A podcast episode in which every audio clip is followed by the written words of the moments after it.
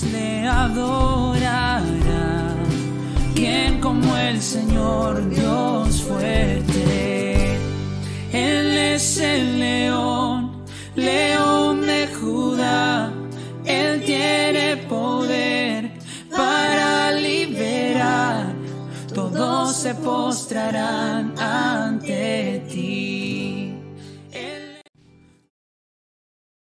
Hola, me da mucho gusto saludarte, me da mucho gusto que dispongas este tiempo para que juntos podamos eh, reflexionar en la palabra de Dios y dejemos que Dios nos ministre.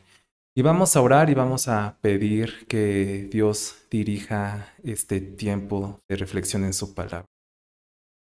Padre, venimos delante de ti dándote gracias porque nos prestas nuevamente vida te damos gracias porque tu presencia está aquí entre nosotros y queremos pedirte, Dios, que tú dirijas eh, lo que se vaya a exponer de tu palabra. Te pedimos que tú pongas en nosotros un corazón noble, un corazón que no esté con prejuicios, que no tenga eh, dureza, para poder recibir tu palabra y podamos ser transformados por ella.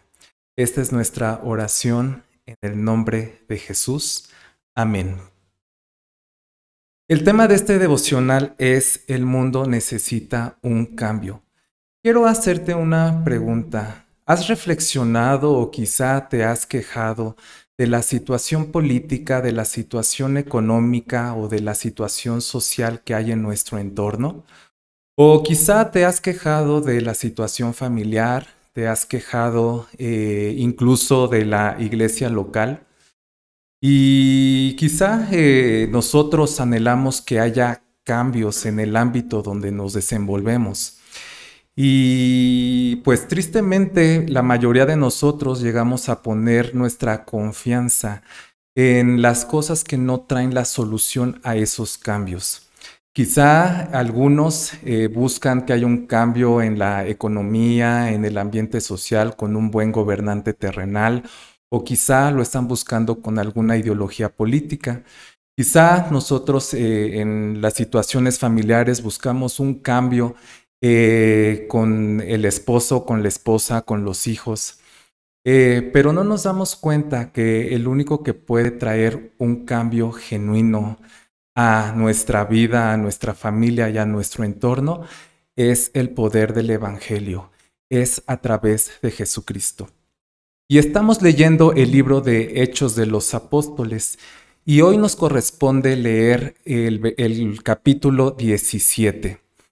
Eh, nosotros podemos ver que cambio, que Pablo tuvo un cambio muy importante en su vida. Esto lo leímos en el capítulo 9 y esto y este cambio tan importante que tuvo Pablo fue cuando tuvo un encuentro con Jesucristo.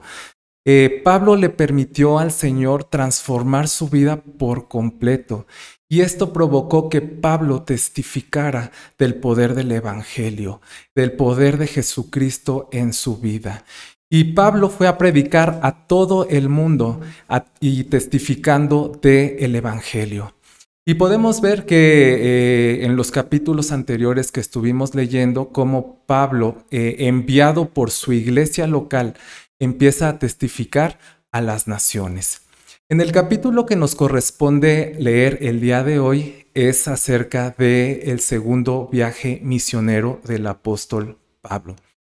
Y podemos nosotros ver en el mapa eh, cómo eh, Pablo sale de Antioquía y va a visitar a las iglesias que había fundado en el Asia Menor, en la región de Galacia. Fue, visitó a los Gálatas y posteriormente Pablo, bajo la dirección del Espíritu Santo, eh, se dirige al continente europeo. Ahí podemos seguir viendo en el mapa cómo eh, eh, funda la iglesia de los filipenses y posteriormente Pablo sale de Filipos y, e inicia este capítulo 17 narrándonos cómo pasa por la ciudad de Anfípolis y posteriormente a Polonia para llegar a la ciudad más grande, más rica y más influyente de toda la región de Macedonia que es Tesalónica. Eh, allí en Tesalónica, Pablo se dirige a la sinagoga. La sinagoga es un lugar eh, de adoración a Dios, un lugar para orar, un lugar donde se enseñan las escrituras. Y en esa época se acostumbraba también a abrir foros de discusión para presentar temas de actualidad.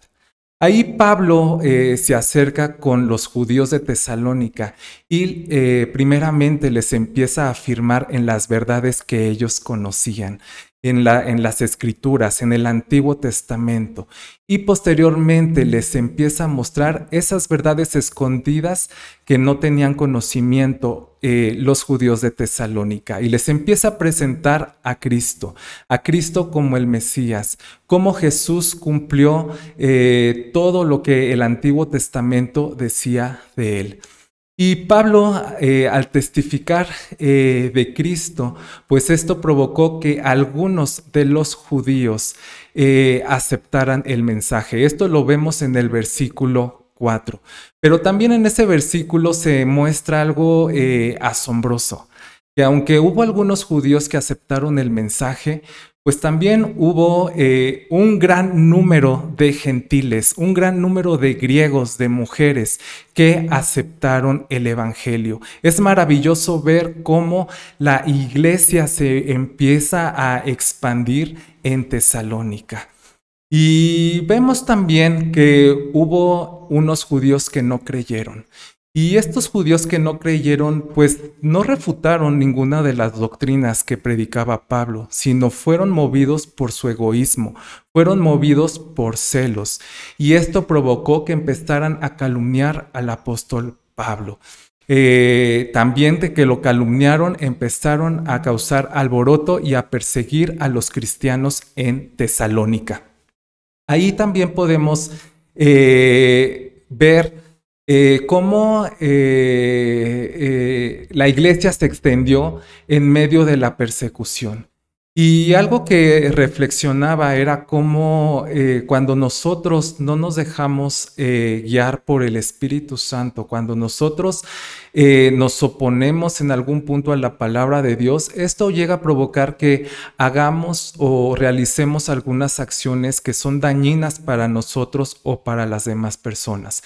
Y sigue diciendo en ese capítulo que hubo un gran alboroto e incluso vemos un hombre que quizá no se mucho, que es Jasón, eh, que él pues contribuyó mucho eh, en el extendimiento de la palabra en Tesalónica, porque dice la Biblia que Jasón eh, tanto hospedó a Pablo, pero también arriesgó su vida por, por Pablo. creo que es en el versículo 9 donde menciona que dio fianza para que eh, se pudiera arreglar el asunto. La fianza no es lo que conocemos hoy eh, de pagar por una libertad, sino en ese entonces es dar tu palabra para que se eh, arreglara una situación a cambio de tu, pues de tu, de tus propiedades o incluso de tu propia vida.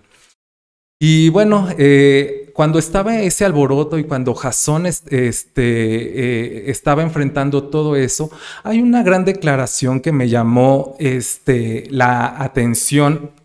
Eh, se da acerca de, de Pablo y de los seguidores de Jesús en el versículo 6, que dice, estos que trastornan al mundo entero han venido acá. Y yo quiero preguntarte, porque es una pregunta que también me hice. La gente que nos rodea puede pensar de nosotros que somos un agente de cambio, que realmente nosotros estamos eh, eh, trastornando eh, el mundo. Y te dejo esa, esa pregunta, ¿no? Si realmente los que están a nuestro alrededor piensan eso de nosotros. En el caso de Pablo, eh, pues se vio como él, eh, por la experiencia que tuvo con el Evangelio y la manera en que testificaba de Cristo, ellos veían ese cambio y cómo trastornaba eh, a toda la sociedad de ese entonces. Y bueno, más adelante se nos menciona que Pablo tiene que salir huyendo de Tesalónica por la persecución que se empezó a agudizar. De hecho, en este contexto es cuando se escribe la carta a los tesalonicenses, la persecución de una iglesia eh, eh, de nuevos creyentes perseguida. Y Pablo se dirige ahora a la ciudad de Berea. Allí en Berea, este, Pablo se dirige primeramente también a la sinagoga. En la sinagoga también testifica de Cristo.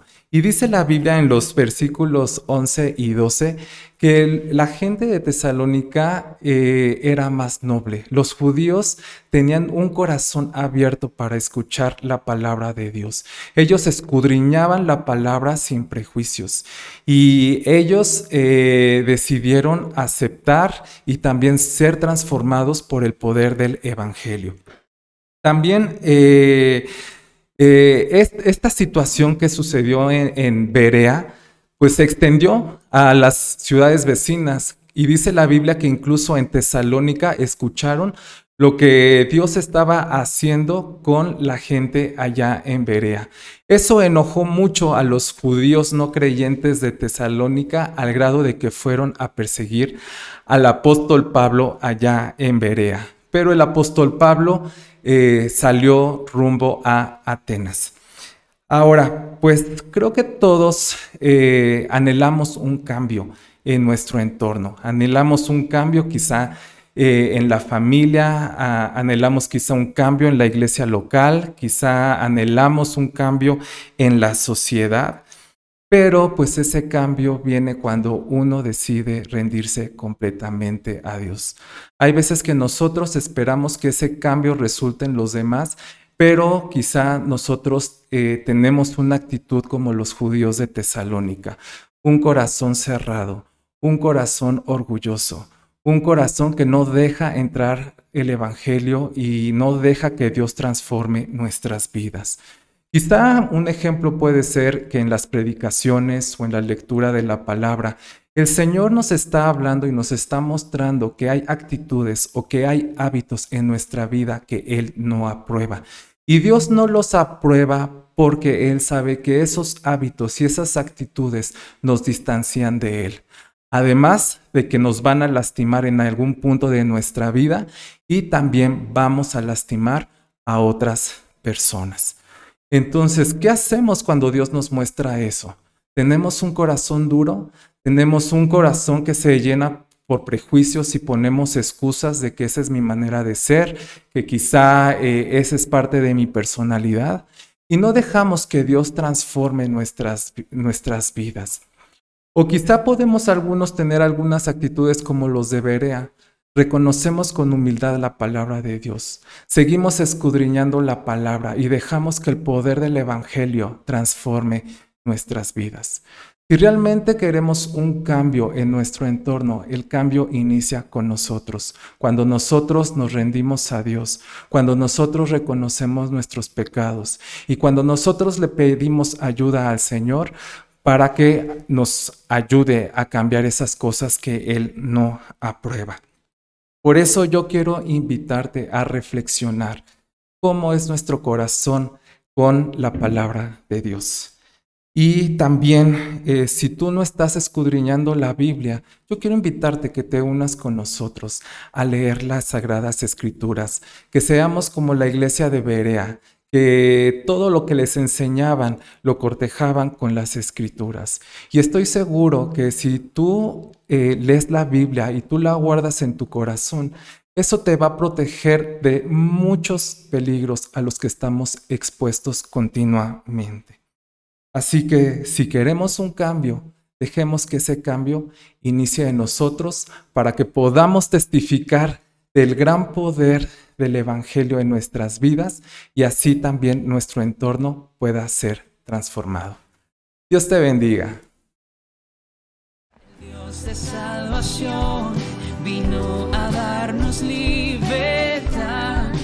¿Quién como el Señor Dios fuerte? Él es el león, león